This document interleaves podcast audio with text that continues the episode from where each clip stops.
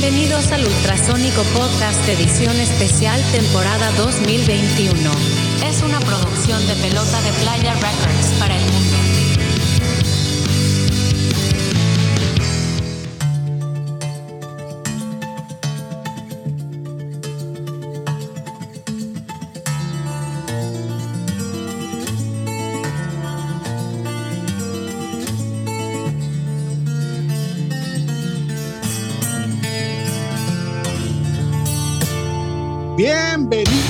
Bienvenidos al podcast. Ultrasónico Podcast, episodio 81. ¡Salud! Bienvenidos al podcast Salud. Eso, ahí tronó. Muy buenas noches, buenas noches Culiacán, buenas noches mundo. ¿Cómo están? Un placer estar con ustedes esta noche. Ultrasónico Podcast, estás en vivo, episodio 81. Y presento, soy Josi Mesa, guitarrista ultrasónico, y mando los controles allá con Don Miguel Gómez Llanos y Valdés de las Altas Torres. Miguel, buenas noches, ¿cómo estás? Muy bien, Josi, muy bien, gracias. Eh, efectivamente, estamos de nueva cuenta aquí reunidos para el episodio 81, 81 ya, Josi, del podcast. Y, en esta ocasión, eh, como, como lo hemos venido haciendo los últimos, eh, pues ya, ya más de un año, eh, en esta ocasión vamos a platicar de un proyecto que está activo, que acaba de lanzar un disco, que trae una propuesta bien interesante y siempre esa parte de, platicar cuando se está viviendo el momento de, la música, de la, creación, de lanzar un disco, de estarlo moviendo, pues están bien frescas las ideas y, hay muchas cosas que platicar. Estuvimos escuchando el disco, el disco de nuestro invitado eh, durante un par de semanas para, pues, para tener que preguntar ahora en el podcast y pues sin más, antes de, antes de que otra cosa, pues vamos a darle la bienvenida a Irán López, músico, músico culichi, multiinstrumentista, y ahorita platicamos de su proyecto. Bienvenido, Irán. Muchas gracias por invitarme y por la introducción. Hombre, gracias a ti por, por, por estar aquí con nosotros, pues para platicar de, de, de, este proyecto que traes ahorita. Ya te conocemos a ti de, de, otros, de otros proyectos y de otros momentos, pero pues hoy lo que nos trae aquí es platicar de tu proyecto Zagrebet es tu, tu, proyecto de heavy metal, que por ahí acabas de lanzar un disco. Entonces, pero antes, antes de entrar directamente a este proyecto, a este nuevo disco que estás lanzando, eh, platícame, eh, ¿cuál fue el momento, si lo recuerdas, eh, que, te, que, te dio el primer acercamiento a la música, a un instrumento musical, cuando dijiste, ah, yo quiero hacer música, quiero estar en una banda, quiero tocar? Sí lo recuerdo, fue precisamente en cuando mi hermano estaba viendo un documental de una banda en Beach One que se llamaba Garbage, se llama Garbage la banda. Y este mencionaron que el baterista de Garbage era fue productor de Nirvana y sacaron un pedacito de Smells Like Teen Spirit como haciendo memoria pues de ah Nirvana hizo esto, ¿no? Ok. Y yo me acuerdo perfectamente que sí fue un buen momento como que, ¿qué es esto? Pues porque ya había escuchado a mis hermanos, toda la música que escuchaban mis hermanos, como Garbage, por ejemplo, y este, y mi hermana escuchaba New Kids on the Block y mis otros hermanos Milli Vanilli, ese tipo de cosas, pues, pero como rock más, más sucio, más acá fuerte, ese fue mi, lo que más me dio shock, pues, de Nirvana, pues, el Nirvana para mí fue, quiero hacer eso, pues. El detonante. Y, fue ese pedacito de, del Behind the Music, era de Garbage, pero escuchaste el pedacito de Smells Like Teen Spirit. Sí, es que pues era niño yo y era, era mi hermano era el superhéroe, pues era el, chilo, el que, le, el que yo le seguía el rollo en todo. Entonces estábamos viendo la televisión y este pasaron ese pedacito y era el clásico intro de la batería, el tutum, tuparon, tuparon. Y dije yo, se me hizo increíble, pues y ya me quedé eh, con eso, pues quería, yo quería tocar la guitarra, quería formar una banda ya, y lo traía y lo traía. Pues. Órale, pues, ¿y qué edad tenías ahí, si se puede saber? No me acuerdo, pero sí pues, estaba muy, muy plebillo, como de unos, a ver si unos 11 años, 12 años. Órale, órale. ¿Y, cuánto tiempo pasó de que ya te hiciste un instrumento, empezaste a tocar, de, ese primer impacto de, de, la música al rock? Como, como un año más o menos, porque, porque es la época de, o sea, con el apoyo de mi familia y eso, pues, pero, pero era la época de que, de que el, como que si quieres todo, pues. Entonces, este, de que no, pues, eh, o, andar en bicicleta, o que el karate, o que el pintura, o cualquier cosa, pues, de dibujar, o, o sea, y ahora quieres una guitarra eléctrica, y así, pues, y yo fue como de, bueno, está bien. O sea, lo que, lo que pasa mucho, o lo que me sucedía a mí era que como soy el menor de cinco hermanos, eh, me tocaba el, eh, como que lo que había pasado por las manos de ellos. Correcto. Entonces, en el pr- primero yo quería, yo quería la guitarra eléctrica y me, y me comentaba mi mamá que, ¿por qué no mejor el teclado? Tus hermanos han tocado el teclado y ahí hay un teclado. Y, y pero pues no, pues no, yo, no, yo quería rock and rollear, pues acá, que sonara el guitarrazo, y pues. con el teclado no se puede, ¿no? Ay, con el teclado no se- por- hasta donde yo sabía no se podía, ¿no? Entonces, este, ahorré, eh, la verdad, ahorré para una bicicleta, este, Ok. Y, y me acuerdo que iba, era una bicicleta que quería comprar ahí por donde está el, eh, el Parque Constitución, creo que es, no, o Revolución, Revolución, y este, Por, por la, ahí, por la, ¿qué? Rubí es. Paliza, paliza. Buena. pues por ahí, allá andaba caminando, pues, y andaba con mira, uno, uno de mis otros hermanos, Iván, y este, y fuimos a ver esa tienda. Creo que había otra en, ese- en aquellos tiempos por, por la zona, y pasamos por, por donde estaba eh, la tienda Marico, que ya no está. ok, Y, ok. ahí- y fue como que, a ver, pasa, pa- pausa, déjame preguntar aquí, y ya me, A ver si venden bicicletas. ¿saben? Sí, sí, era, era porque realmente era- iba a ser un regalo de Navidad, pues. Correcto. Entonces, era lo que yo quisiera realmente, pues, pero yo había ahorrado para ese regalo, pues, o sea, yo había, yo, era un regalo de trabajillos aquí en el barrio muy, así, muy leves, pues, por ejemplo, mi papá era médico y me, me apoyó con, con este, le iba a ayudar a una señora, pues, que ya estaba muy mayor y le ayudaba así que a bajar cosas de lugares altos, a, a barrer, sacudir y acá, y al final del día me daba 200 pesos pues, a la semana. Y así junté hasta que fui a la fui a Marico, pues, y estaba una guitarra eléctrica, me acuerdo, era una Yamaha E ERG 121 de paquete con un amplificadorcito, es un cable así delgadito y todo, Y una tenía púa. ajá, Claro. y este, pero el asunto es que tenía dos mil, dos mil y algo pesos, para, porque era lo que costaba la bici, y el paquete costaba tres mil, lo que pasa es que en Marico lo que hicieron es que me dieron el que daban a probar para, o sea, como el manoseado, pues, Órale. Y aún así me gustó y me lo que me dije, no, sí Claro. sobres y ya con las cuerdas todas oxidadas y me, me vine para la casa súper prendido a, a tratar de tocar Master of Puppets y todo y, y, pues obviamente no, no, no está tan fácil el, el feedback, el regajo y todo, pues pero No, no, no son, no son puras ganas, ¿no? No eran no, eran- no, Ajá, sí. puras ganas. Sí, sí, Órale. pero... Oye, pues, ¿y empezaste con, la, empezaste con la eléctrica directo o ya le habías pegado un llegue a alguna acústica o algo por ahí? Sí, es que había una, había una acústica rodando por la casa.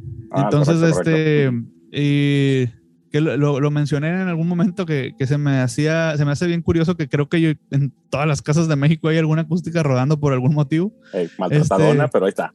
Sí, ah, pues aquí había una igualita, este, y también había pasado por las manos de todos mis hermanos, pues, pero ninguno había comprado una guitarra eléctrica, pues. Órale. Entonces, este, en esa acústica, me acuerdo que pues no, no estaba ni afinada, las cuerdas súper viejas y eso, y, y de hecho tenía, me acuerdo que tenía un golpe que se había arreglado con silicón desindustrial como para sellar vi- vidrio.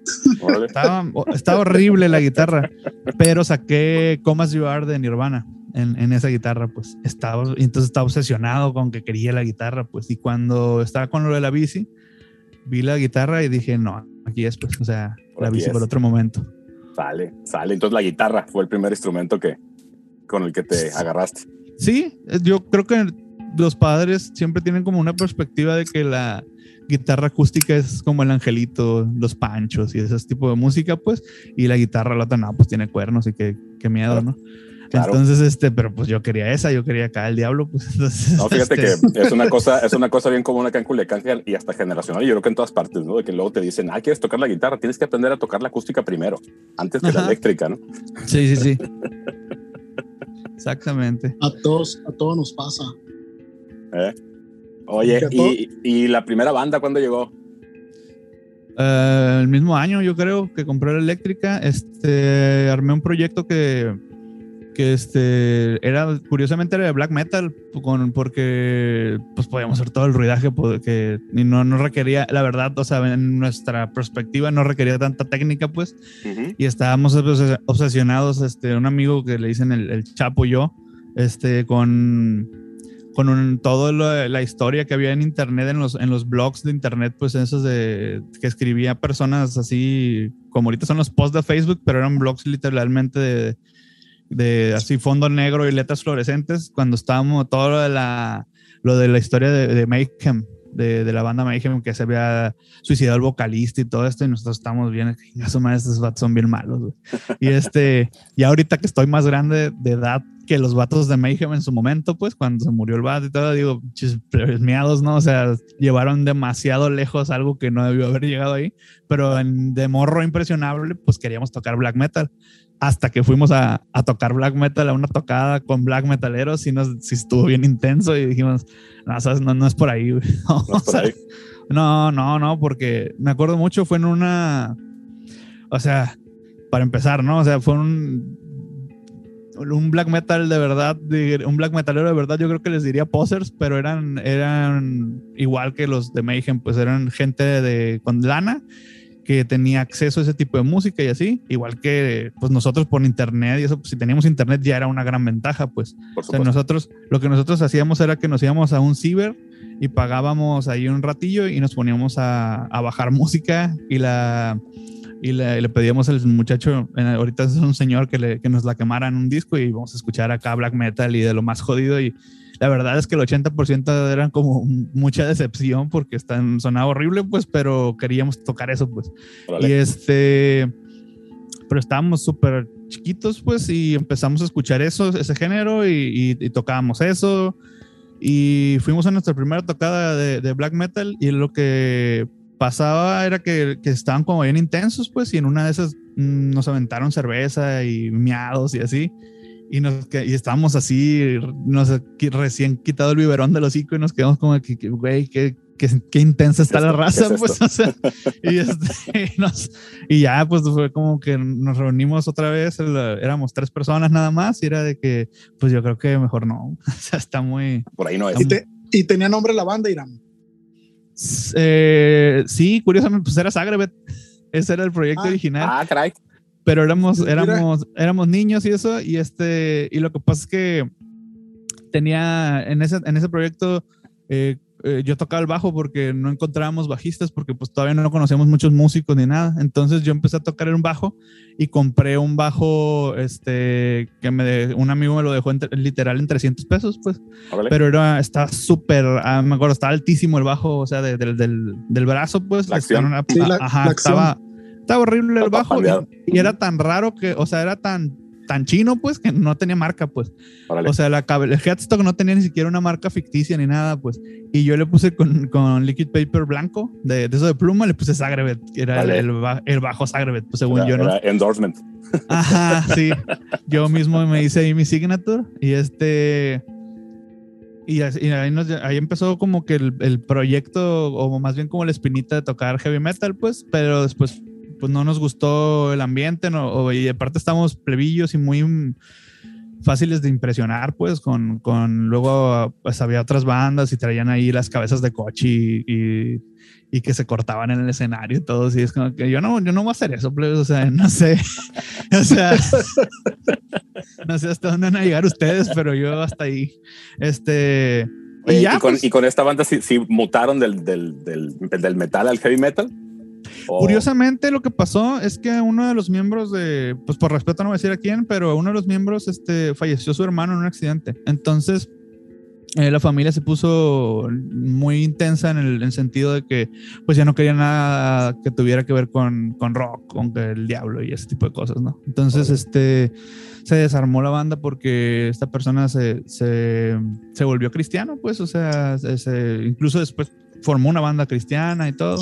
Órale. Y este, y yo pues me fui a buscar suerte con otras personas pues, y ya formamos un, un proyecto que, que sí tuvo un buen rato que se llamaba Acceso y ya después fue, se, se deformó a Rojo Cale que también sigue activo y, y en un momento ya este de, de pandemia y por una enfermedad que, que, que tuve muy fuerte, este también eh, pues por ocio y todo, me acordé de ese tiempo, pues, o sea, como que hice ese- esa retrospectiva de, de, de pocos años de mi vida, pues como de, de que ahorita la pandemia nos tiene como que bien saturados y etcétera, etcétera, y además la presión de, pues, lo de siempre, familia, el trabajo y todo ese tipo de cosas. Llegó un punto en donde, no sé, como que me puse a ver al, al pasado y me acordé de eso y dije, ah, voy a, voy a grabar unas ideas que tenía por ahí graba, este, grabadas en, en este, con unos, los grabé, me acuerdo, con unos audífonos. O sea, porque uno, un audífono es, es, este, es micrófono, ¿no? Micrófono. Ajá, entonces este, las había grabado hace mucho, mucho, pero todo tengo respaldado en, en, en discos de esto. Desde como, así como, de estos de un, son de un tera. Este es de cinco, pero tengo respaldos como por obsesionado nada más, como desde 2005 por ahí. De mis playlists de bajadas del Kazaa y del Napster, ahí tengo todavía todos los troyanos metidos en los discos. Este, y este, y pues. Mira, por ahí puedes, puedes, desatar una pandemia este, informática con, esos virus que ahorita ya nadie conoce, que están ahí este, arrumbados. Sí, están entonces, en permafrost. Y cuando, y cuando bueno, pues para empezar, qué buena onda que, que tengas la disciplina o el cuidado de guardar pues, las grabaciones que hiciste hace muchos años, ¿no? Y cuando empezaste a trabajarlo, traías muy claro de, ah, voy a retomar eh, o, o, o, lo empezaste a hacer y en el camino se, se alinearon los astros para, para recuperar el proyecto o cómo pasó ahí? Lo que pasa es que como el género que yo toco o que tocaba, pues el género principal en el que me había desarrollado los últimos años era como Latin rock, así como que tenía influencias tipo Santana y, tenía cosas así como muy latinoamericanas. No hay, o por lo menos no, a, no a, mi, a mi conocer, no hay mucho proyecto similar en, en nivel Sinaloa o por lo menos Culiacán. Ajá. Entonces, este siempre me junté con, pues con quien sea. O sea, realmente no, no, no le tenía repudio a nadie ni le tenía contra nadie. Entonces, este, pues si, escuchaba rock and roll o si escuchaba así como los monstruos, escuchaba heavy metal, black metal, lo que sea, eran mis compas, pues. Entonces, este, yo tenía la espinita desde hace mucho el de querer hacer un, como un proyecto de heavy metal para, no más porque me gusta, o sea, siempre fue como que uno de mis géneros predilectos, este, y pues por la enfermedad y por la, pandemia me quedé como en, pues no tengo nada mejor que hacer, no estoy yendo a ninguna oficina, no estoy nada, pues voy a empezar a grabarlo aquí en mi cuarto y todo lo grabé aquí, o sea, aquí donde estoy hablando ahorita, de hecho con este micrófono. Entonces, este, pues aquí me puse así a, grabar las ideas y les fui dando forma hasta que ya grabé, eh, tenía siete canciones, les metí la voz y todo y, este y fue cuando empecé con eh, la, terapia de quimioterapia pues este cuando ya no no podía pues no podía eh, terminar las últimas tres canciones. Por eso el disco tiene siete. La idea era que fueran diez canciones pero, pero las últimas tres quedaron como flotando. Tengo como borradores en, guardados por ahí pero no están terminadas pues porque pues pues solté las siete así nada más por, por pues no sé, en un momento yo pensé se que... El momento.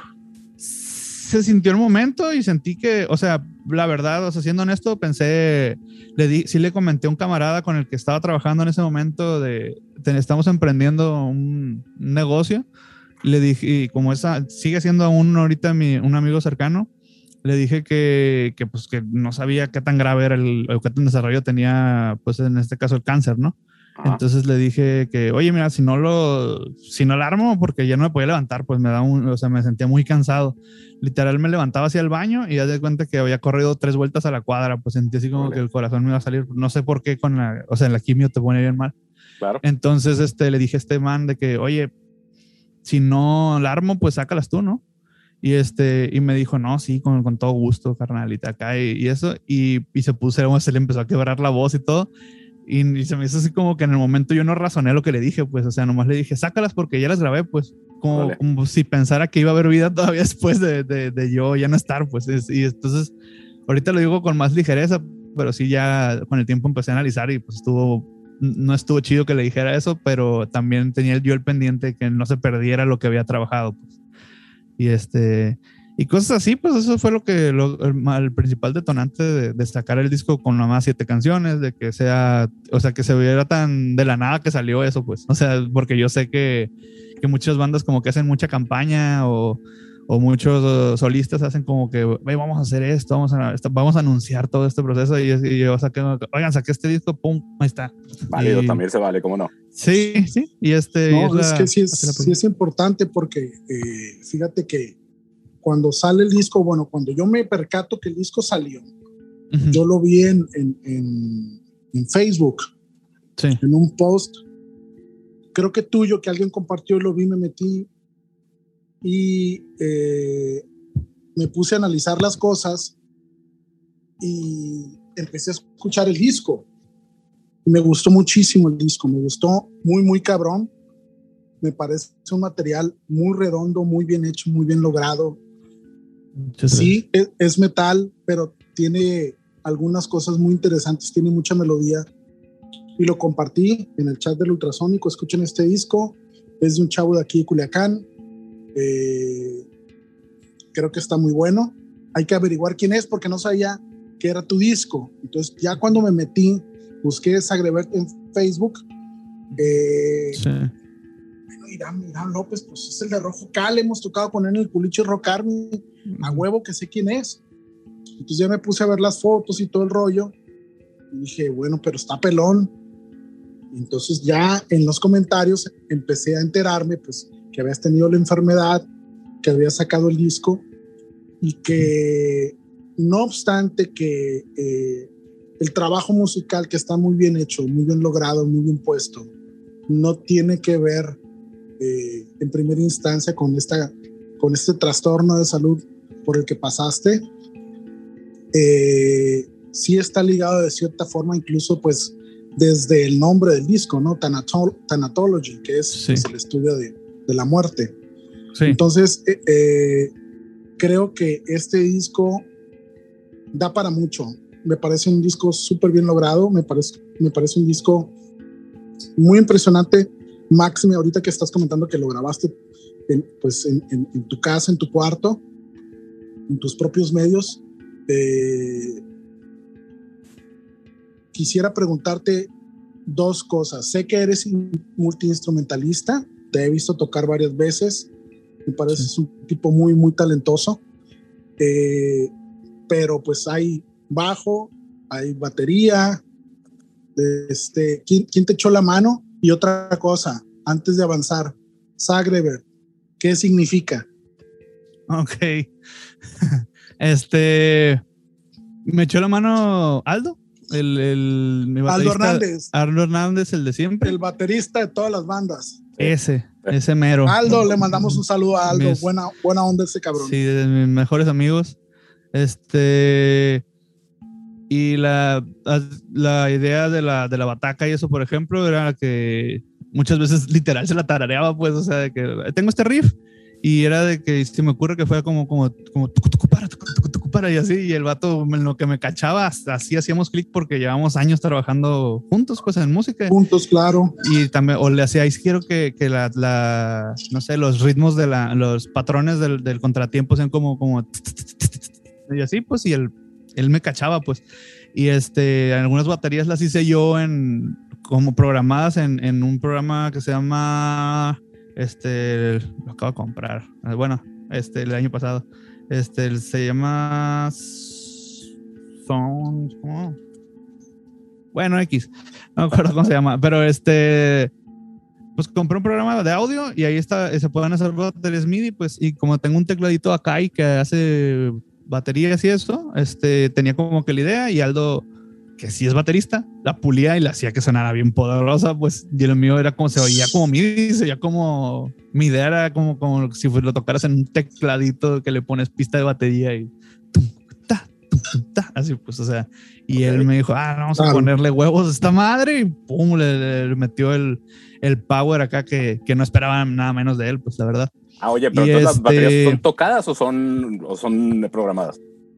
Son tocadas por el Aldo, pero o sea, la idea era, era este, que fueran, este, o sea, originalmente lo iba a hacer todo yo aquí en mi cuarto, pero no estaba dando el ancho de lo que yo quería que sonara, de lo explosivo que quería que sonara todo, pues.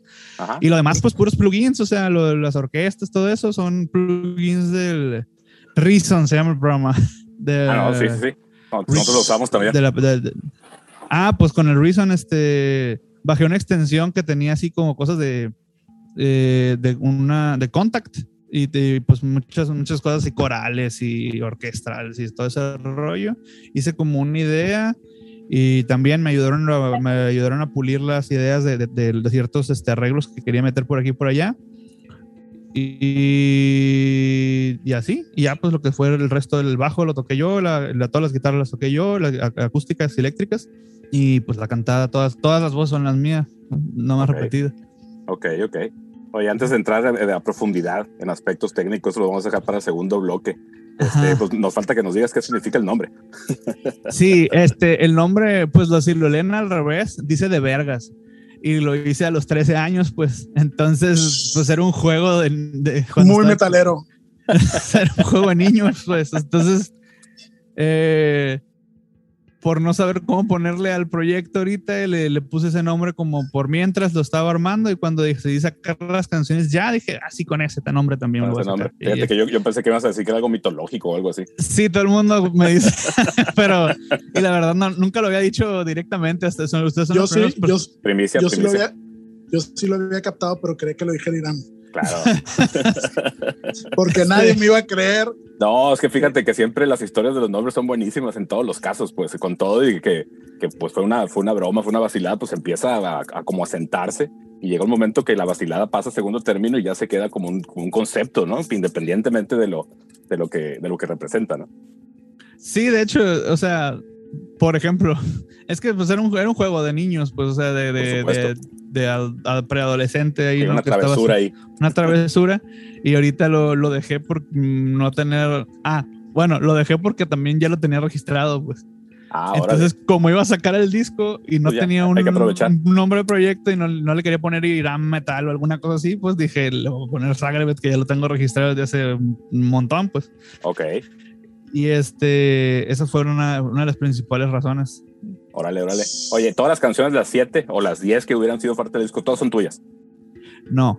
Este, la mayoría, si hubiesen sido las 10, 9 serían mías. Una es del Aldo, una que se llama Bringer of Rain, por eso quise que se incluyera en el playlist. Ah, órale, sí, es, la que tenemos para, para, el cierre del podcast. E, ¿Esa, la, ¿Esa, la, hizo el Aldo, la, la, música, el arreglo, todo el tema? Eh, hizo, sí, la música le hizo el Aldo, la batería, evidentemente, y este, y la, y ya, o sea, yo hice, yo le ayudé con la letra y el solo, y ya. Ah, vale, fue, fue ahí este, co-compositores. Co, sí, ahí yo pasé a, a segundo, así como co-compositor. el Aldo hizo toda la idea de toda la canción. Yo le metí letra a su, a su canción y le metí melodía vocal y le metí el, el solo y, y, nada más. O sea, el Órale. Aldo sí hizo todo, prácticamente todos los, los, riffs y eso son del Aldo. Órale, yo no, no, no le conocía esa, esa, habilidad a Aldo tocar la guitarra. Ah, yo pensé que era baterista ya. Este, pues fíjate que no la, no la, no, no, no la tocó, la escribió en, en, internet en una página, creo que se llama Noteflight. Ya. O algo así, que es como una especie de. O sea, de, compuso riff ahí, pues, con esos medios. Ajá, con, con MIDI. Igual okay, que, okay, que, yo okay. compuse lo de, lo de las diferentes arreglos así. Cada quien en su terreno y con las herramientas que hay, pues se pueden, Ajá. se pueden entrar ah. en otros terrenos. Ah, pues así el Aldo tenía su canción esa. Le dije, oye, está chila si la tocamos él la tenía en, en re, la canción en, en, drop D, y le dije, ¿qué te parece si la adaptamos al, a como yo afino la guitarra para, el, para tocar mis canciones? Y estuve de acuerdo, y sí, sí la, la, nomás la, es un tono abajo, y aparte el drop D se vuelve drop C, pues, y ya, Correcto. pues ahí vamos más a darle. pesada, más pesada. Sí, un poquito más, más heavy, pues. Sí, y el, más, más densidad. Oye, y Mande. Eh, comentaste que las baterías de Aldo, pues, se grabaron supongo que no se grabaron ahí en, en, en el cuarto donde no, estás ahorita. No, no, no. ¿Dónde, ¿Dónde grabaron las baterías? No me acuerdo cómo se llama ese muchacho. Es, un, es alguien en, en Los Mochis que nos recomendaron mucho. Y este, y Heraldo estuvo grabando allá con él un fin de semana entero. Y este. Y. Y pues nada más yo se las patrociné porque pues era mi proyecto. Y el, el pero no me acuerdo la verdad cómo se llama el muchacho. Este, el, el Aldo eh, me lo propuso porque él era, es muy, como que alguien le, se lo recomendó Machín. Creo que fue el guitarrista de Rotten que le dijo, este vato graba baterías bien ponchadas. Y de ahí no, salió. Sí, sí, sí. Yo tampoco sé cómo se llama, pero sí, sé que el Mochis hay alguien que se especializa en grabar baterías así pues, para este tipo de géneros, ¿no? Ajá. ah, pues ahí claro, fue. Hace mucha diferencia, por supuesto. Sí, sí, fue, Entonces, fue el. Se, este, fue, este... se fue con, se fue con, con, con tracks, con guía o algo así, y, y, ya regresó con las baterías, o ya estaban grabadas las canciones y la batería fue lo último, digamos. Se fue con guías de las guitarras, las guías de las guitarras y este y algunas tenían bajo, pues. Como por ejemplo la, la, la suya, la, la, Bringer of Rain, tiene un interludio con puro bajo, pues, o sea que nomás es como un pedacito donde hay un puro bajo. Entonces, para no perder el, el groove del, del, del ese sí lo tenía que escuchar, ese, ese, bajo sí lo grabé. Y lo grabé este, con, con una guitarra, de hecho, y lo, lo, lo, que hice fue que le bajé las octavas en el, en el sonido de ahí del, del Reason. Pues, para que se escuchara como lo, lo, choncho y ya eso, con eso lo armó y terminó de grabar todas las rolas pues ahorita vamos a entrar con detalles técnicos que tenemos varias preguntillas por ahí, mucha curiosidad. pero antes de irnos a, al primer momento musical, este, pues te, quiero preguntar, eh, ¿cuáles son las bandas, tus influencias, digamos, que tú sientes que tienen un impacto directo en el sonido de este disco en particular? Eh, Pantera, Lamb of God y Mirat. Órale, bien, bien conciso lo tienes. Sí. Sí, pues son mis bandas favoritas de heavy metal. Perfecto, perfecto. Bueno, pues vamos a escuchar el, el, primer, el primer track de tu disco, que de hecho es el primer track de tu disco que se llama Distro. Y, y ahorita regresamos a platicar esa canción y ahora sí entrarle un poquito a, a, este aspecto técnico que nos gusta por acá preguntarle, sobre todo con un disco como el tuyo. Entonces escuchamos Destroy y ahorita regresamos adelante.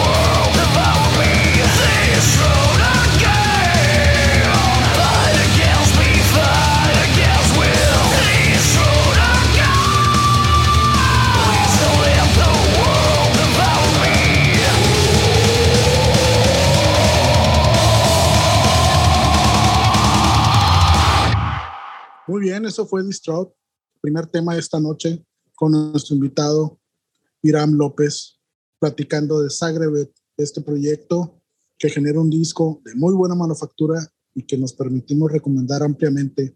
Iram, esta rolita que acabamos de escuchar, ¿de qué se trata? Distraught habla específicamente de, de, unos problemas que tuve yo, eh, o que, bueno, que estoy en el, en el proceso de resolverlos, que es este, tu, son problemitas psiquiátricos que he tenido, pues. Entonces, eh, ahorita estoy ahí nomás para, con algunas, algunos medicamentillos ahí psiquiátricos con el que, que utilizo para, para no perderme, pues. Eh, ¿Ansiedad? ansiedad, depresión y, como un, tiene como indicios de esquizofrenia y cosas así.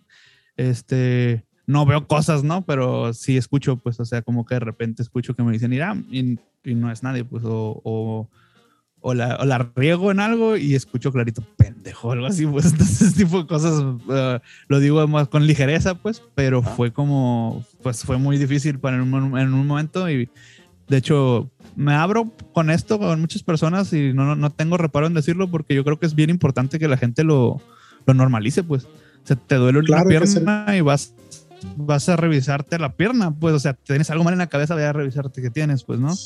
Entonces, este, ya estoy más calmado, estoy más, eh, me puedo enfocar más en las, en las ideas. Antes divagaba mucho en muchas ideas y eso todavía tengo mis, mis deslices, pero pero también para aclarar, porque mucha gente lo puede malinterpretar, era algo que me hacía yo a mí, pues, o sea, eran frustraciones mías hacia mí, pues no era como que atacar a otras personas ni nada, ¿no? Este, pero sí interrumpían el ritmo de mi vida, pues en muchas cosas. Entonces la canción habla de, de, de cómo batallar, cómo yo enfrentaba eso sin la ayuda adecuada, o sea, la, sin la medicación, sin, sin terapia psicológica y todo eso, pues. Y este y de eso habla la, canción, pues se llama Distraught, como perturbado, como enloquecido, pues este. Y, y hablan, los versos habla precisamente de como voces que te dicen que, que, estás mal, que en, cosas que en, lo, en, lo, que la estás regando, pues este, que te tiras tú mismo, cosas que te piden que te lastimes. O sea, Órale. ¿qué, tal si no existes? Este, córtate o cosas así, pues de eso, y de eso habla la canción. Y tiene la intención de que sea un intro acústico porque es como cuando estás estable. O sea, o mi intención era, era musicalmente esa, pues que estás estable y, todo tranquilo y de repente chingazo en la rola y así es que así me pasaba, pues. De repente estaba en mis clases en la universidad, donde sea, y estaba todo tranquilo y de repente empezaba a, a generar ideas malas, empezaba a ponerme mal y, y voy al baño y, me sentaba en el baño y como que estaba, empezaba a sudar y, como me estaba poniendo mal, pues, y yo me empecé a reconocer ese tipo de cosas, pues.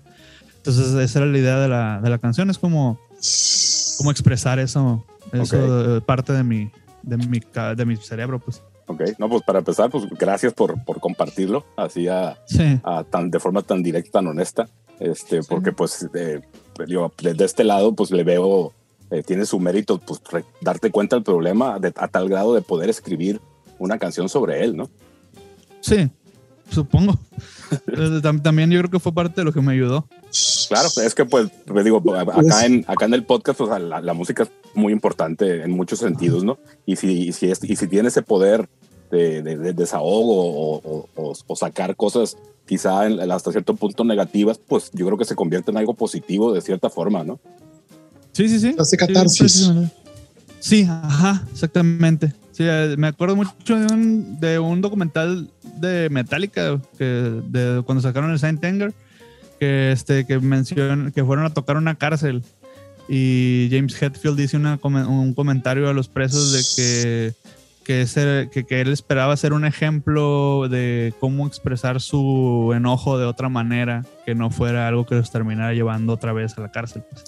O sea, y, eso fue parte de algo similar, pero no tanto de enojo, sino de, de autoflagelamiento mío, pues auto, autolesionarme, auto como presionarme a hacer las cosas o hacerme sentir mal yo solo, pues. Entonces era mucho de eso y, fue como la catarsis, como, como bien mencionas, es, este, fue esa, voy a hacer una canción que como tener como un recordatorio constante de no te exijas, no, no puedes el mundo tú solo, pues cálmate y, y ve relajando tus ideas, ve priorizando qué es lo más importante, este, poner más atención a, tu familia, a tus amigos y eso, pues porque me ahogaban cosas que yo creo que nos, nos puede pasar a todos, pues que le empiezas a dar mucha, mucha prioridad a cosas que ni el caso. Pues, claro, claro.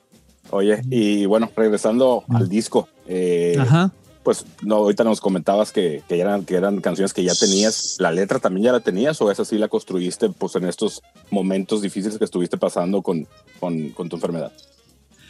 Es que eran, la, tenía las ideas de las canciones, nada más que eran, algunas de ellas eran como más chistosas pues al principio, porque pues el nombre era chistoso y todo. Entonces, este, como que sentí la necesidad de, rehacerlas a, temáticas un poco más serias y por lo mismo que, mencionamos ahorita de, de, que hiciera una especie de catarsis pues con lo que estaba pasándome y así. La única que no tiene eso como tal es la de eh, Bringer of Rain de, Aldo, pues porque es así, respeté la idea original que habíamos hecho, pues que, que está, está como basada en en un sentimiento muy... Pues bueno, quizás eh, mejor cuando vaya a salir la canción lo mencionamos, pero sí está va por otro rollo ahí esta canción. No, pues muy válido para, para que no todos te giren alrededor de lo mismo. Siempre es un buen recurso por ahí que alguna canción rompa con el patrón, por decirlo de alguna forma. Oye, preguntarte, eh, no, no sé, no me voy a aventurar con la pregunta, pero eh, escuchas las siete canciones, pues como debe ser, en el orden que tú las colocaste, de la 1 a la 7, y así lo estuvimos haciendo este, repetidas ocasiones por ahí de tu disco. Eh, ¿Hiciste algún, cómo le podemos decir, algún layout de, ah, esta canción, este, el disco va a empezar con esta canción y va a empezar con esta intro acústica, porque pues luego viene lo fuerte que tiene una o tiene un significado eh, pues, con, emocional, digamos, y en otras canciones, pues tienes otros recursos, eh, incluyes algunos sonidos ahí este, de voces, algunos pads de teclado, eh, algunos otros sonidos adicionales a la guitarra y al bajo y a la batería. Y, y, lo que me llamó mucho la atención y por eso te pregunto que si lo organizaste de alguna forma como para decir, ah, voy a jugar de esta forma con todo lo que puedo hacer en los solos. En los solos de las guitarras usas diferentes recursos en cada una de las canciones e igual con la voz, ¿no? Hay veces que cantas con cierto tono, cierto timbre, a veces más alto, a veces más bajo y creas unas melodías muy efectivas por ahí que, que hacen muy buen, muy buen conjunto con los riffs de guitarra que también son buenísimos. Te digo, eh, te sentaste así de decir, ah, lo, voy a como organizar, lo voy a como diseñar el disco en, en las siete canciones para colocar todas estas partes y que tenga toda esta variedad y que fluya de esta forma. Pues, primero que nada, gracias por pensar que están muy buenas. Este, eh, la, verdad, lo único que tenía claro es que quería empezar con Destruct y terminar con una que se llama Journey to the West.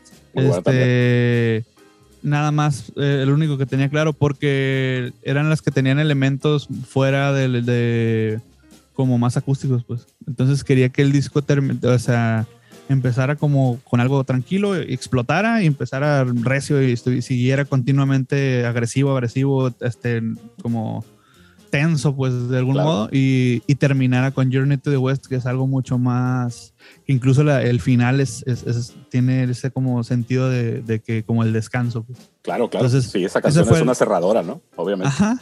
Entonces, este, pues esa fue la única organización que le di, pues quería que iniciara con Distraught y terminara Journey to the West. Todas las demás están puestas aleatoriamente, la verdad. Ah, sí, ok. Sí, Fíjate que, digo, en, lo que te decimos, pues obviamente cuando uno escucha un disco, y eso es lo, eso es lo padre, ¿no? De que, de que tú te quedas pues con lo que escuchas, porque igual teniendo la oportunidad de preguntártelo, pues de todos modos cuando lo escuchas, pues no, igual no, no es lo mismo, pues. Entonces la interpretación que, que, uno le da, que esa fue la que yo le di, que te digo, se me hace que, que está muy bien puesto, muy bien organizado, como jugaste con un chorro de elementos, te digo, la parte de los solos, la parte de las voces, los riffs también potentes, pero no, o sea, cada canción tiene lo suyo, pues y no es de que, ah, ese pedacito se parece a la de la otra canción, que están bien, muy bien aterrizadas en cada uno de los temas, o cómo ves, yo sí. Sí, yo creo que es un disco súper bien balanceado. Eh, a mí me daba la impresión, después de conocer un poquito antes de platicar con Irán y conociendo la situación pues, de lo que nos comenta respecto a su enfermedad, que este disco, eh, no sé si consciente o inconscientemente, representa eso, representa una catarsis, pero a mí me daba la sensación de que eh, las canciones el orden en que están acomodadas, eh, lo que vas sintiendo cuando estás escuchando las rolas, eh, desde, desde este primer tema que acabamos de escuchar hasta el último, que era como una especie de viaje de parte de Irán en todo este proceso de atender una situación de salud y en todo este proceso que conlleva a buscar una recuperación. Entonces, no sé si eso sea así, probablemente esté equivocado, probablemente eh, uno cuando escucha discos pues imagina muchas cosas, eh, pero transmiten mucho las canciones, transmiten muchas sensaciones, transmiten sentimientos. Eh, ya, lo, ya, lo, ya lo reiteramos muchas veces. Musicalmente el disco me parece muy, redondo, muy bien hecho. y creo que es un disco que sin duda vale la pena escuchar por todo eso que está platicando Irán, por todas las sensaciones que genera, por todos los sonidos con los que cuenta el material musical que, que, engloba este disco. Y creo que eh, este rollo de hacer música está más que bien reflejado en la parte de Irán, en el rollo de expresar los sentimientos, pues desde lo que nos platica de estas, de estas eh, etapas de su vida donde él tiene que atender un problema de salud o tiene que atender episodios de ansiedad o de depresión que son muy comunes en, muchos de nosotros, en mucha gente. este, creo que se, se, necesitan muchos huevos para hacer un trabajo de esta manufactura, se necesitan muchos huevos para generar contenido, para crear, para hacer arte eh, en medio de una situación tan complicada como lo es una situación de salud de este corte, de este tipo. Y a mí en lo personal, pues, no sé, me quito el sombrero, cabrón. O sea, no sé qué tan común sea que alguien por una situación de este tipo logra agarrarse los huevitos y decir, soy músico, soy artista y voy a seguir generando contenido mientras recursos que tengo. Y que encomiable. Pero quería preguntar si en lo que comentando de, de las rolas y todo esto, y que ya nos comentas que fue un todo aleatorio, eh, si hay un concepto concreto para ti o si se trata de una colección de canciones que volcaste en un disco, tener un ocupacional necesitabas por este episodio de tu vida? Pues es que eh, la, la, que tenía, las que tenían más significado, bueno, hay varias que tienen mucho, un significado muy personal, pero también hay unas que, que no hablan de algo personal mío, sino de cosas que me gustan a mí. Pues, por ejemplo, Journey to the West, específicamente, que es la última canción del disco, habla de, de, de una novela que me gusta mucho, eh, bueno, que crecí viendo en, en en el TBC que se llamaba este así Journey to the West que era del Rey Mono que eh, es una novela china. Entonces este quise quise darle ese toque pues como étnico a la, a la canción con, con este con el intro y, el interludio y todo eso. Eh, y, y lo que planeaba yo o lo que pensaba con el disco era simplemente dejar como un testimonio en algún punto de, de que existí como ser humano, pues, o sea, de, ah, este disco es Irán, pues, y ya. Pero no, no había más que, no había como una especie de, de narrativa alrededor de mi problema del cáncer o, del, o, del, o de la pandemia ni nada. O sea, realmente era como pues tanto me puede, me pudo haber llevado una enfermedad como me pudo haber atropellado un camión después y no, no me esperaba ninguna ni la otra, ¿no? Entonces, este, simplemente lo que yo intenté con el disco era dejar eso como una especie de testimonio de que como que mi granito de arena de ahí existí, ¿no? Este, aquí estuve, pasé por la vida y, y, ya, y, ya, es todo. Pues, o sea, no, no tenía ninguna pretensión de que, de que sonara acá muy impresionante o que la gente dijera alguna cosa o otra. Lo que hice con el disco es, y esto lo digo con toda honestidad, lo hice completamente desde mi corazón de, quiero que suene así porque así me gusta que suenen las cosas, pues nada más, porque a mí me gusta así, pues, o sea, eh, no quería tocar eh, ni lo más técnico, ni lo más este punk ni lo más, o sea, quería algo como entre lo que me gusta a mí, lo, como la música que yo escucho y eso, pues, o sea, solamente era un testimonio de mi, de, de mi paso por la vida de algún modo, pues, y, y, abordo varias temáticas de cosas que me gustan, pues desde Mad Max, una canción que habla específicamente de eso, está, está la de, ajá, Witness Me, está la de la de, de Journey to the West, está también eh, Bringer of Rain habla de, de Spartacus y cosas así, pues entonces son cosas que a mí me gustaban. En este caso, eh, eso le gustaba al Aldo y, este, y pues es mi amigo, es- fue parte de mi vida y todo. Y en un punto pensé en, en que si esto era lo último que iba a dejar como de, de testimonio de, de vida o algo así, pues estaba bien. O sea, estaba a gusto con esa idea, pues no, no me molestaba. Y además de todo esto, yo ya lo había pensado mucho en algún momento porque yo soy, soy muy, muy, muy fan de, de Queen. Ok. Entonces, este. eh, Freddie Mercury en algún momento dijo que, que, que a él lo que le importaba hasta morirse era hacer la mayor cantidad de música que pudiera y ya. Y entonces me puse como en ese plan. Dije, si me toca irme ahorita, pues así sea. Entonces, eh, pero vamos a, a hacer música hasta donde pueda, pues. Y ya cuando era, era eso de que no me podía levantar, es que no era tanto de que no pudiera poner a grabar alguna que otra cosa o algo así, sino que sabía que no iba a ser la calidad que yo quería dejar, pues. Correcto. Entonces Claro. dije, pues no, no, no tiene caso, ¿para qué me voy a poner a tratar de tocar algo que no me va a salir porque no tengo la, la- la energía ni las ni el ánimo de, de ponerme en ese mood porque pues, yo creo, bueno, en mi, por lo menos en mi caso yo sí me, como para ponerme en el mood de agresivo, sí me, sí me, me medio me encabrono para sí fue tocar Claro. los riffs y todo ese rollo. Claro, eso no se puede simular. Simón, entonces, este, quería, me trato de como pensar en cosas así, este, escucho algunas rolas o pongo de fondo alguna película, algo así, estoy con la mentalidad como me trato de llenar de un entorno de, del- de lo que quiero reflejar, pues, y por ejemplo, pues Witness Me, me acuerdo que tenía la película de Mad Max puesta y veía, eh, tenía escenas y, y se hacía esta, este riff aquí, este solo aquí y, y todo eso el cotorreo lo, lo tengo así estructurado, pues es la- bueno, es la manera que trabajo, que es igual, es un desmadre, ¿no? o sea, no es una manera muy organizada, no es algo que puedes poner en una tabla de Excel, pues, pero, Claro. pero sí, yo suelo trabajar así a- con un desmadre, pues hago muchas cosas, este, sí, y ah, incluso en la casa donde ensayamos, este, y tengo cosas tiradas en el piso, este, a veces aviento cosas y, como para tratar de ir metiéndome en el, en el papel, por así decirlo, de, en el mood de la rola, ¿no?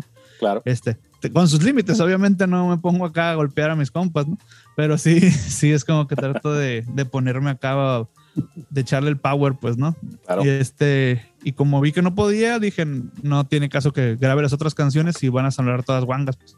Claro. Entonces, esa- así eso es lo que Ahí, pasó. ahí- ahí sí, ahí sí todo, todo tiene su momento y, y hay veces, en el- sobre todo en este tema de la onda creativa, pues hay que sentirse bien o, o de cierta forma, con, para, para empezar con ánimos, digamos, energía, para volcar Sí. algo de este tipo, ¿no? Y yo creo que con lo que platicas de, de que eres quizá desorganizado para, para las ideas, pues yo creo que se organizan al momento que ya empiezas a trabajar las canciones y que las empiezas a estructurar y obviamente ya que las grabas y las terminas, pues ahí está, ahí quedó la, la idea organizada, ¿no? Sí, es que lo que le, yo le digo por un disco de Dream Theater que se llama Systematic Chaos. Y digo que es así que yo, yo pienso de mí mismo eso, que, que, tra- que trabajo con un, con un caos, este, pero que tiene una función y sé más o menos para dónde voy. Pues, o sea, pa- aparentemente voy a la deriva, pero, pero sí sé que, o sea, que no sé a dónde voy, a, a cuándo voy a llegar, pero sé a dónde voy a llegar, pues. O Claro. sea, no sé cuándo, pero voy a llegar ahí, pues. Y este, No, sí, por y- supuesto.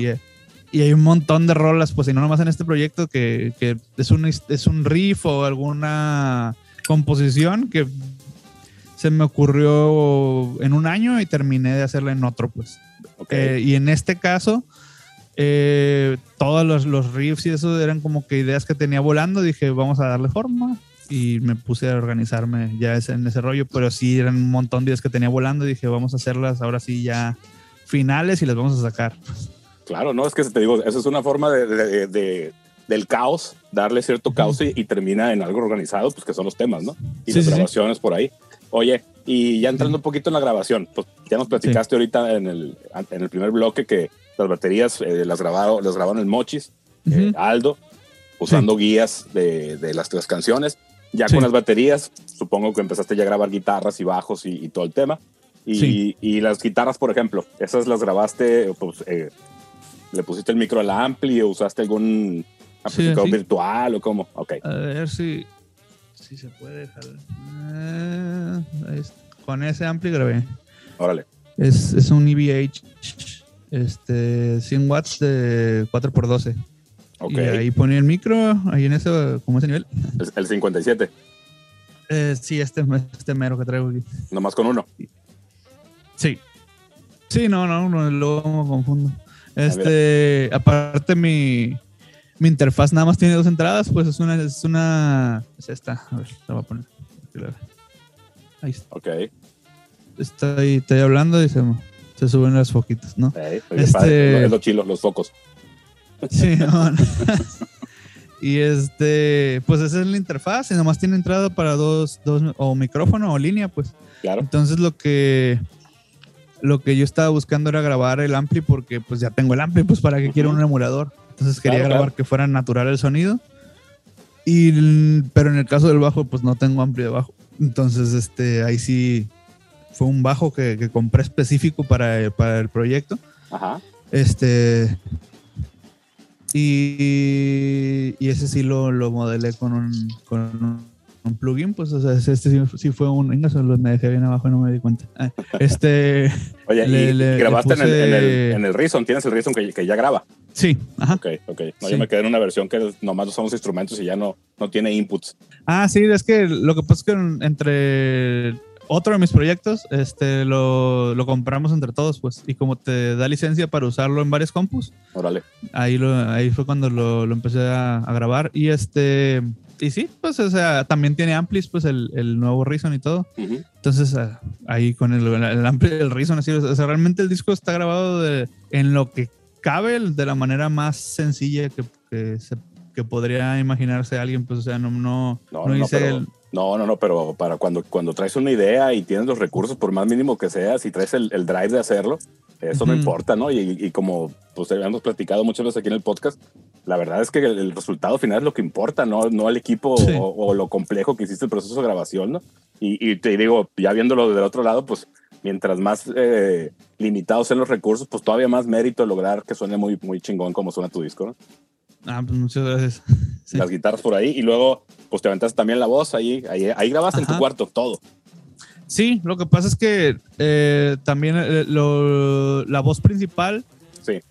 Eh, se me decía que sonaba muy amateur, entonces ya la trabajé en, estudio con Brown War, esa con, con ah, el Beto. Órale, órale. Entonces se me decía que sonaba como, pues no sé, como mucho mi cuarto, mucho así muy chafa, pues. Entonces empezamos a meterle plugins y tratamiento y así. Y era de que vamos a quitarle los pequeños rebotes de sonido y cosas así. Y este, y fue así como un va y viene de ideas con él. Y este, le decía, me pasaba así, aquí están como las rolas, como yo, a mí me suenan bien. ¿Cómo te suenan a ti? No, pues mal. Este, hay que hacerlo así. Y, le proponía alguna idea y me la regresaba y así. Y fue un proceso hasta que ya quedaron así como que, ah, sí, así está bien. O sea, yo creo, bueno, a mí me pasa, no sé si a, todos, pues, pero me, me, pasa que no, no llego a un punto de satisfacción del 100% nunca. Pero en el disco este... Definitivo. Ajá. Entonces, pues en este disco estuve como en un 90 fácilmente. Pues ese me hizo esto quedó bastante bien. Hubo cosillas así como que, ay, le haber movido ahí, pero es como que también es parte de mi, mi terapia de dejarlo pasar, pues no es para tanto. Nadie lo va a notar y nadie te va a decir, eh, güey, ahí, justo ahí la cagaste. Nada más tú. sí, nomás yo, pues. Y sí, sí, sí, Ah, pero organizando ideas. Entonces la batería, el mochis, las guitarras ahí en tu cuarto, las voces con el bajo también ahí en tu cuarto, las voces con el Beto. Ya con un, con un micrófono, que un Newman, ¿no? que tiene ahí o cuál? Pues, mm, ¿dónde está? Uh, déjame ver si Es que yo tengo el Neumann uh, también. Ah, es, un, es un Neumann. Aquí está. Es este chiquito. Órale. Pero, pero las voces grabaste ahí en el estudio del Beto o ahí en tu casa y él nomás te ayudó a. Grabé la voz principal aquí y le fui poniendo coritos y demás allá en con, el, con, el, Beto, pues. Entonces, este. Y así le fuimos dando forma, pues, realmente. ¿Y, el, y la, mezcla la hizo el Beto? ¿O, o no? ¿El master? La mezcla la hice yo un premix que le dicen. Ya después el Beto afinó detalles para que no saturaran y cosas así. Y ya el master se levantó completamente el Beto. Órale. Órale, el toque final por ahí. Pues, sí, lo que, lo que pasa es que para este punto ya estaba estoy hasta el cuello con un, con un proyecto, con el proyecto de Rojo Cale. Entonces aprendí un montón de cosas con un camarada que se llama Ramiro Madrid, que él este, él es, este, es pianista y, y canta y toca la guitarra, pues, pero él estudió este, producción musical en Berkeley. Entonces es muy bueno, pues. Entonces él me empezó a dar tips y decirme cómo, eh, varias cosas. Y una de las que me dijo es, haz tú una mezcla de cómo te gustaría que o, o lo mejor que te pueda salir a ti para que lo lleves como una muestra para el güey que sí sabe. Pues. Entonces Claro. eso fue lo que hice. El Beto pues estudió también producción y eso. Entonces dije, voy a hacer una mezcla yo. Hice la mezcla y esto fue un pre-mix para que el mix lo hiciera ya el oficial, el chilo, el, el que sabe de, de hertz y etcétera, etcétera. Y tiene la Avalon que va ahí a nivelar y no saturar y todo ese cotorreo. Es el Beto. Y Ok. ya el resto de las cosas ya, pues, pero Pero con tu Todo. input, obviamente, ¿no? Con tu, con tu sí, sí, opinión pero siempre. ya con, con, ajá, con el, con el, este, ahí ese solo debe estar bien fuerte. Ese solo no hay tanto problema, que es, es más como que una melodía en la rola. Este, ese riff debe estar mucho más ponchado, pues, este, y así, pues, y, y mi manera de hacerlo, por ejemplo, a que se escuche bien ponchado, subirle un friego, pues, Claro. y saturaba, pues, y él me decía él de que no, pues, hay que bajarle y, y vamos a ir nivelando las cosas y así.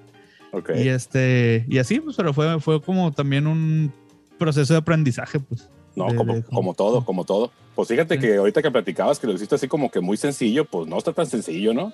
Mm. Eso de grabar por aquí, por allá y aprovechar este, eh, gente que, que, pues, que es profesional en, en, en lo suyo, pues esa Ajá. oportunidad no cualquiera, ¿eh? No sé, así como, como muy sencillito de que el proceso no está. Ah, no, no, no, no. No, porque, pero es, es lo que digo, o sea, cuando ya es porque ya tenía escuelita con el Rojo Cale, pues.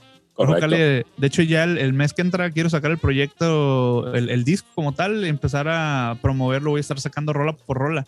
Órale. Y este, pero sí, o sea, Rojo Cale fue una experiencia súper fuerte, pues, o sea, fue muy difícil hacer ese, ese disco y, es, y, y ese proyecto sacarlo adelante. Este, o sea, tanto que, que nos separó, pues, como grupo, pues, pero, Mira, pero realmente, o sea, seguimos juntos en, de cierto modo, pero ya no es el ensayo todos los días, o sea, porque estamos en ese punto, pues, ensayar todos los días y nos, nos desocupamos como a las 4 de la mañana en, algún, en, algunos, en algunos momentos y empezamos a, ¿sabes qué? Vamos a meter orquesta.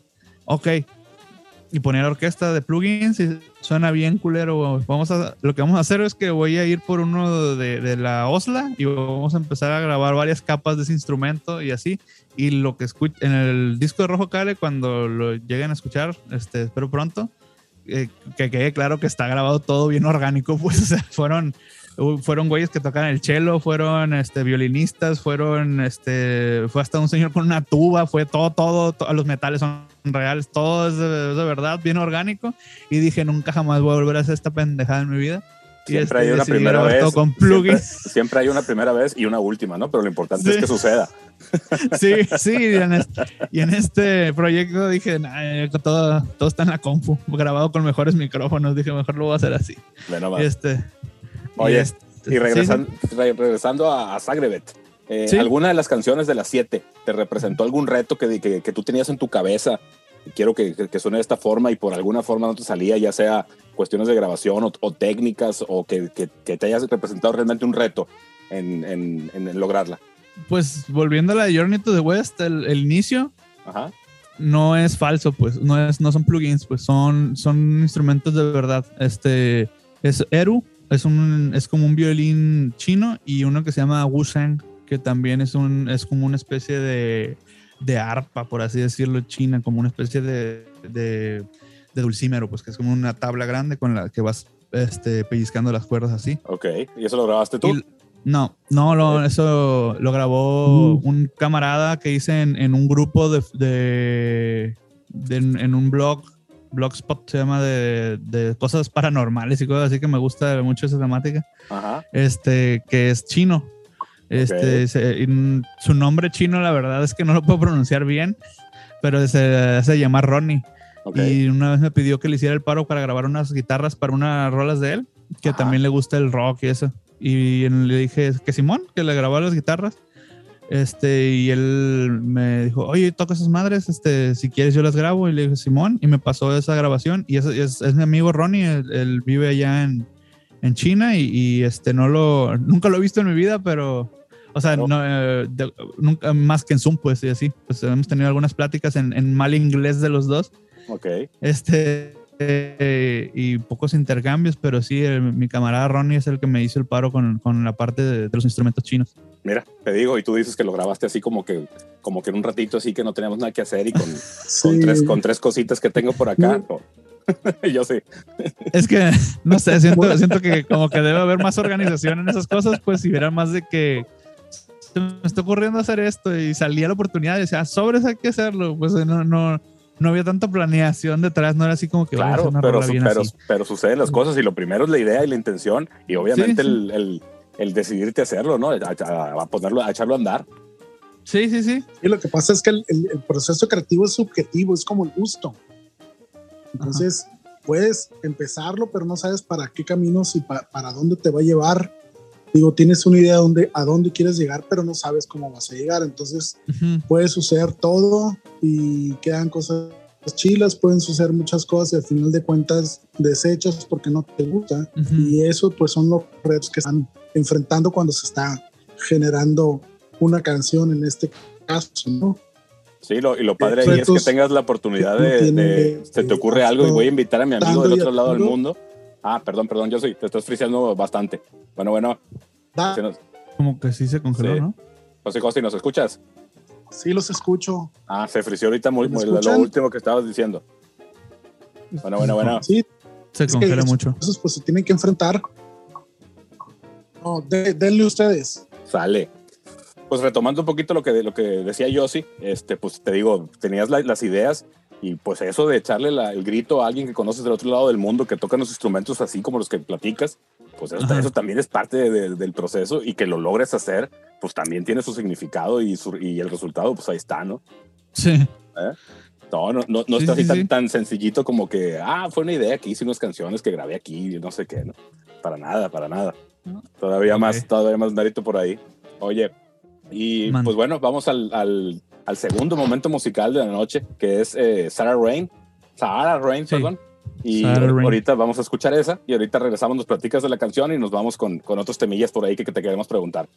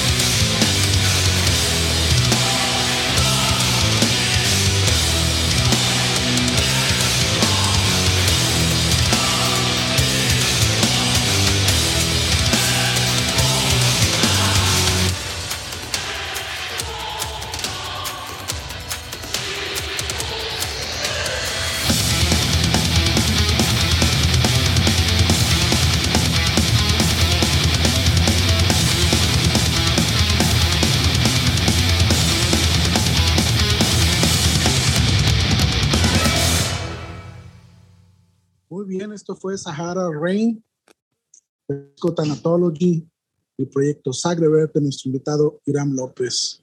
Iram, ya casi estamos en la recta final del episodio, pero antes de pasar a lo que sigue, ¿de qué se trata Sahara Rain?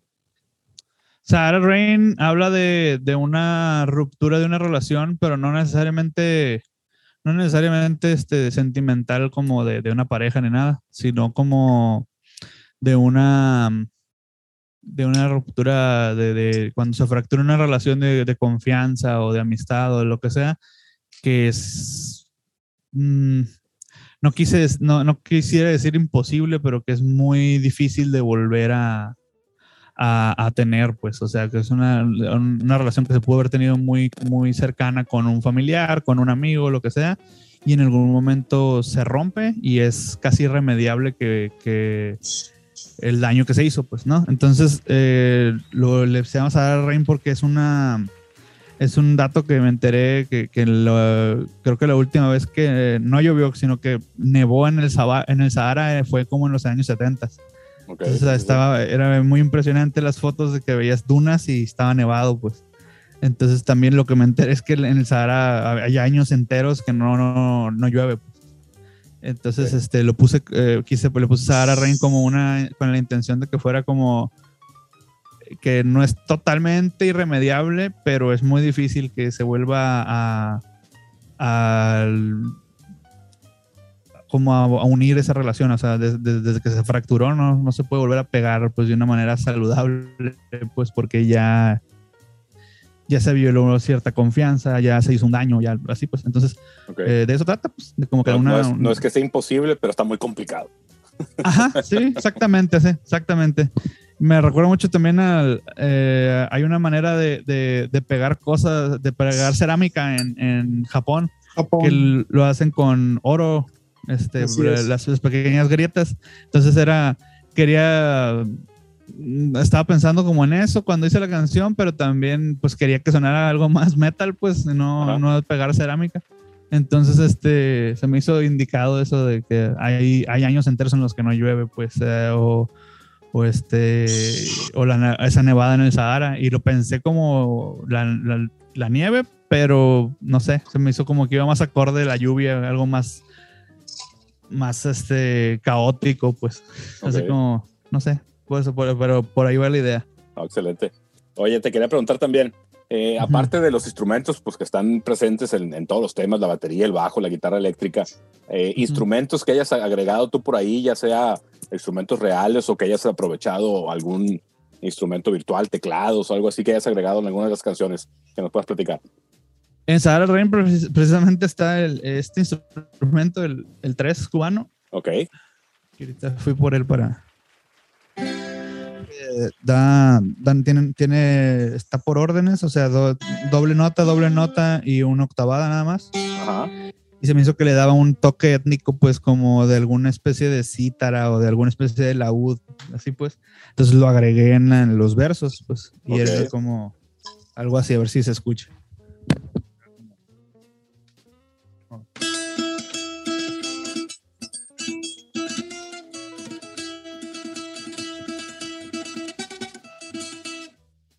Como que lo, lo, octavada suena ya muy, muy de allá, pues. Ajá. Ya empezamos a aplicar la, los ritmos, pues, que, que incluye, pues.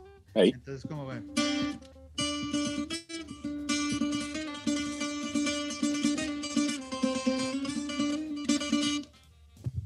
Y ese, ese, fue un instrumento que metí también en Ajá. esa canción. Sí.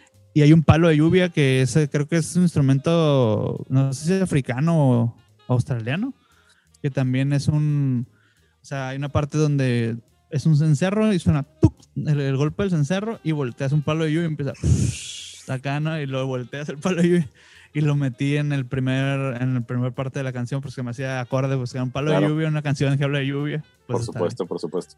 No, esa, esa, parte está bien interesante de meter instrumentos pues reales, sobre todo en estos tiempos donde puedes eh, agarrar samples de cualquier cosa y meterlos, ¿no? Están, a mí se me hace mucho más interesante, inclusive si no sabes tocarlos, pues de sí. algún sonido le vas a sacar interesante que le sirva a la canción y a la idea musical que traes, ¿no?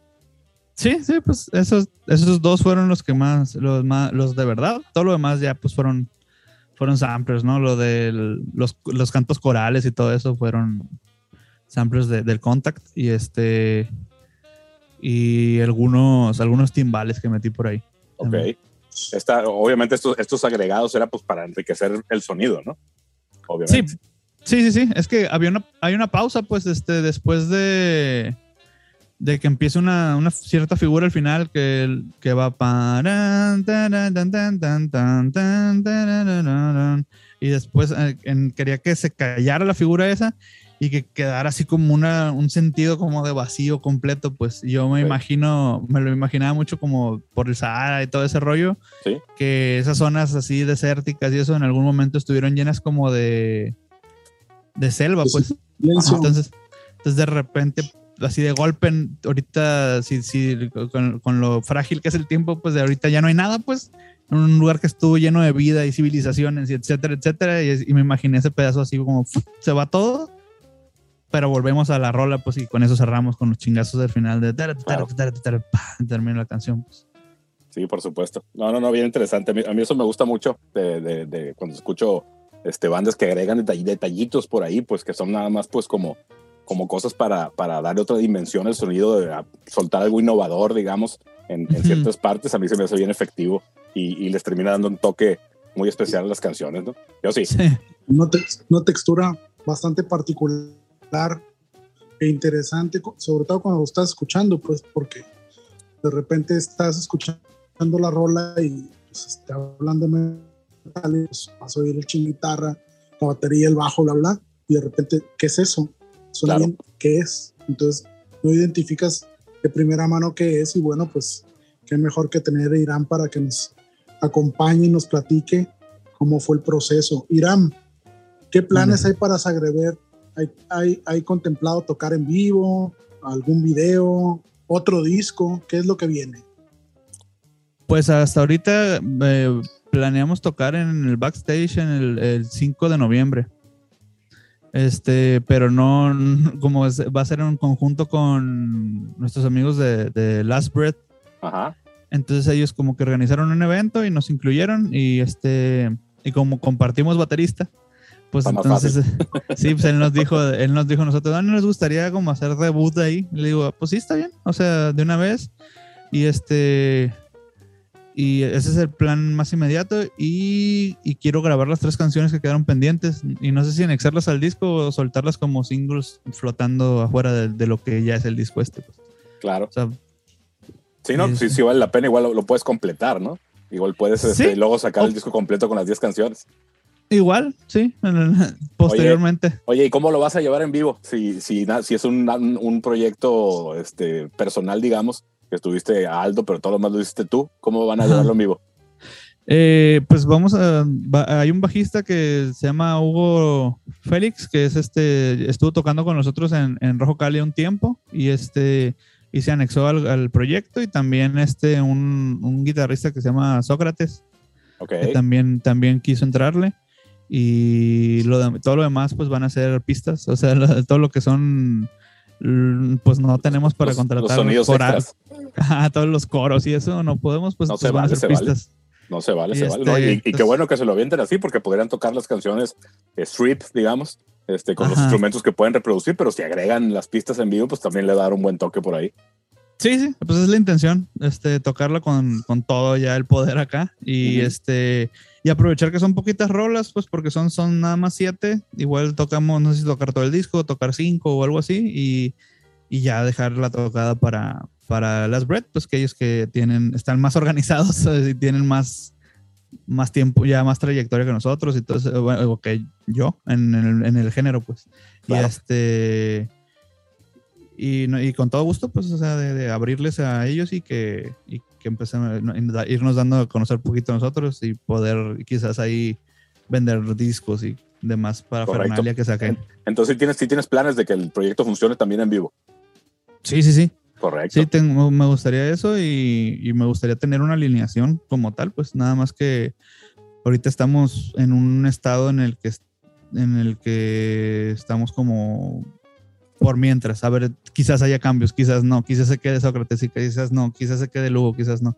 estamos en eso, pero por lo menos la tocada de noviembre sí vamos a hacer esos que dije, pues, o sea, es, lo, que tenemos la certeza hasta ahorita. No, no, pues, es, lo bueno cuando se viene una oportunidad, pues hay que prepararse para eso y hay que, echar, hay que acercarse a la gente que se requiera. Ya veremos si funciona, si funciona por ahí y a lo mejor, pues, quién, quién sabe, ¿no? A lo mejor ya, está, ya estamos hablando que que después de tocada ya se, se, se, se hace sólida la banda con la gente con la que te acercas y pues ya estarían pensando en que, en que Zagrebet exista como banda también en vivo, no nada más de disco, ¿no? Sí, sí, sí, sí, precisamente. Ok, oye, eh, redes sociales que tengas por ahí para compartir, para que la gente que nos escucha te busque por ahí. Mm, sí, a ver, déjame Déjame checar. Este, la de Facebook es Zagrebet Heavy Metal, todo en mayúsculas. O sea, Facebook diagonal, punto com diagonal, este, Zagrebet Heavy Metal. Ok. Está, a ver, creo que hice un Twitter, pero no me acuerdo porque no, no me gusta meterme a Twitter. este, está bien venenoso ese lugar. Muy venenoso. Entonces, este, hice un Twitter porque me lo pidieron para un proceso de que hice en DistroKit. Ok. Y sí, sí, sí, sí tengo Twitter. Este es el, es Zagrebet Metal. Ok. Nada más, o sea, arroba Zagrebet Metal. Y en Instagram es Zagrebet nada más. Así es, sí, por ahí, por ahí te buscamos y ahí, ahí en Instagram sí, te encontramos rapidito. Sí, sí. Sale. son, son mis redes sociales. De perfectamente. Pues fue, fue fue una, una, gran oportunidad de conocer cómo hiciste este disco, que te digo, eh, tenemos un par de semanas de que por ahí te contactó Yossi escuchándolo y desde antes, cuando Yossi se lo encontró y nos lo, nos lo compartió escuchándolo, pues da un chorro de gusto que, que haga, que se logre material de esa calidad eh, aquí local. Y, y pues gracias, gracias por estar por acá. Y, de lo que nos platicabas ahorita que nos eh, diste un entre de, de, Rojo Cale, pues ya vendrá una oportunidad si, si ese disco lo, lo, siempre sí lo se lanza eh, pues por acá están las puertas abiertas para hablar de eso, ya que lo tengas eh, afuera, para platicar ah. de, ese proceso, porque lo, que, lo que queremos hacer aquí en el podcast es dar, eh, en la medida de lo posible, apoyar a nuestros colegas aquí locales para que la gente que, que sigue este, este proyecto del podcast, que tenemos 10 años con él, este, pues también conozca otras propuestas de Culiacán y viceversa, ¿no? La gente que de alguna forma sigue tus proyectos, pues que conozca que hay un podcast que hacemos en Culiacán para difundir el trabajo de los músicos. ¿Cómo ves, Josie? Así es, finalmente se trata de ganar, ganar, compartir, generar contenido, generar ruido, que la gente tenga la oportunidad de escuchar lo que se hace en Culiacán, Sinaloa, que siempre está bien hecho, donde hay un chingo de talento, donde hay mucha gente que, como Irán, se preocupa por hacer bien las cosas y que esto siga, ¿no? Creo que es una buena decisión, regresando a lo que comentaba Irán ahorita, de que este proyecto tenga vida en el escenario y con un baterista zurdo, ¿no? Que aquí apreciamos al Aldo. Este, no van a tener que cambiar la batería esa, esa, noche, el 5 de noviembre. no van a tener que mover la batería para el otro lado. No, no, no, Ya está todo estratégicamente planeado para que el señor baterista se luzca como debe ser en dos bandas, ¿no? este, vamos a darle cierre a este episodio. Vamos a dejarlos con Bringer of Rain, que es la rola que comentaba Irán, que es autoría en la música de Aldo y con letras de Irán. Eh, antes de cerrar, platícanos un poquito de Bringer of Rain, Irán, de qué habla, de qué se trata. Bringer of Rain empezó con, con el, eh, un capítulo de, de, la serie Espartaco que, que, le gusta al Aldo. Entonces el Aldo tenía esa idea que esa canción se llamara así. Entonces yo lo que hice es tratar de, le intenté poner una letra referente a eso, pero como desconozco la serie, yo no la, yo no la vi. Este, hice un, es una, es una, como una queja, no una queja, sino como una especie de comentario político respecto al, al, al meme que hay de, de, que encuentran petróleo en algún lado y, y, Estados Unidos dice, ah, ese país le hace falta libertad y van allá, le hace falta democracia. Entonces la canción habla específicamente de eso y, y está basada mucho en el agente naranja, que que era pues como algo súper dañino y contra los derechos humanos de cualquiera que de repente soltaban los, los gringos en, en campos donde había gente literalmente nada más ahí piscando arroz, pues, y, y la gente irritadísima, este, sangrando, tosiendo los pulmones y ese tipo de cosas. Entonces la canción de Bringer of Rain se habla acerca como de alguna especie de, de poder casi, casi supremo que, que va, que llega navegando con bandera de, de Salvador y termina siendo un, un daño, un ataque a, tu integridad cultural y tu integridad, este, pues algo similar como la conquista o como las colonizaciones así de creer en mi Dios pacífico a huevo a base de putazos. Entonces, este, ese tipo de, como por ahí va Bringer of Rain, pues, o sea, la, temática es esa, el, del, el no, no quieras arreglar algo que no está roto, pues más bien, o sea, trata de, como dice el dicho, de, a donde fueras haz lo que vieres, pues. Entonces la, gente no lo hace, pues muchas veces es que, ah, no, ¿por qué no hablan inglés en este restaurante en, Abu Dhabi? Pues porque aquí no se habla inglés, viejo, ¿no? O sea, mejor aprende tú el idioma. Entonces ese es el tipo de, de, de, ideología que está atrás de la rola y se llama Bringer of Rain originalmente por ese capítulo de, de, que le gustaba el Aldo de la serie y terminó siendo como, como eso, la, como la lluvia la vemos nosotros como un salvador, como algo bueno, a veces de, la cosecha y etcétera, etcétera, como la cómo se puede convertir en una inundación, pues, y ser algo negativo, algo que te, que te perjudica. Órale. Pues, entonces, de, de, eso, de eso es la temática de la canción. Órale. Ok. Bueno, pues creo que el episodio ha quedado más que agradecemos mucho la presencia. Muchísimas gracias por tu entrevista, por acompañarnos en el podcast. Las postas están a, eh, salga lo de Rojo Cale, cuando salgan esas tres rolas y más que puedan conformar el nuevo material de Zagreb, estamos a la orden. Eh, un placer saludarte, un placer saber que estás bien y sobre todo un placer escuchar tu música, tu disco, que está muy chingón y que de nueva cuenta volvemos a recomendar. Miguel, pues, palabras finales. Eh, pues nada más este, agradecerle a, a, nuestro invitado de esta noche que estuviera aquí con nosotros platicando de, de este disco. Tiene otros proyectos, pero de este disco en particular queremos platicar. Y pues nada más eh, eh, reiterar el agradecimiento y, y reiterar también que el espacio está abierto para cualquier otro proyecto, el que él quiera. Si saca música por ahí, pues nos echa el grito. O, va a ser al revés, lo vamos a, invitar de vuelta para platicar de nuevas cosas, de nueva música que esté produciendo por ahí. Y pues nada más, eh, gracias este, por estar acá. No, muchas gracias a ustedes por invitarme. La neta, sí, sí me, sí, te, sí da mucho feedback el, el hecho de que, que, a uno le hablen de repente, así de, que ahí te puedo preguntar algo, es como que sí, por favor. He estado haciendo un chingo de ruido y nadie me ha preguntado nada.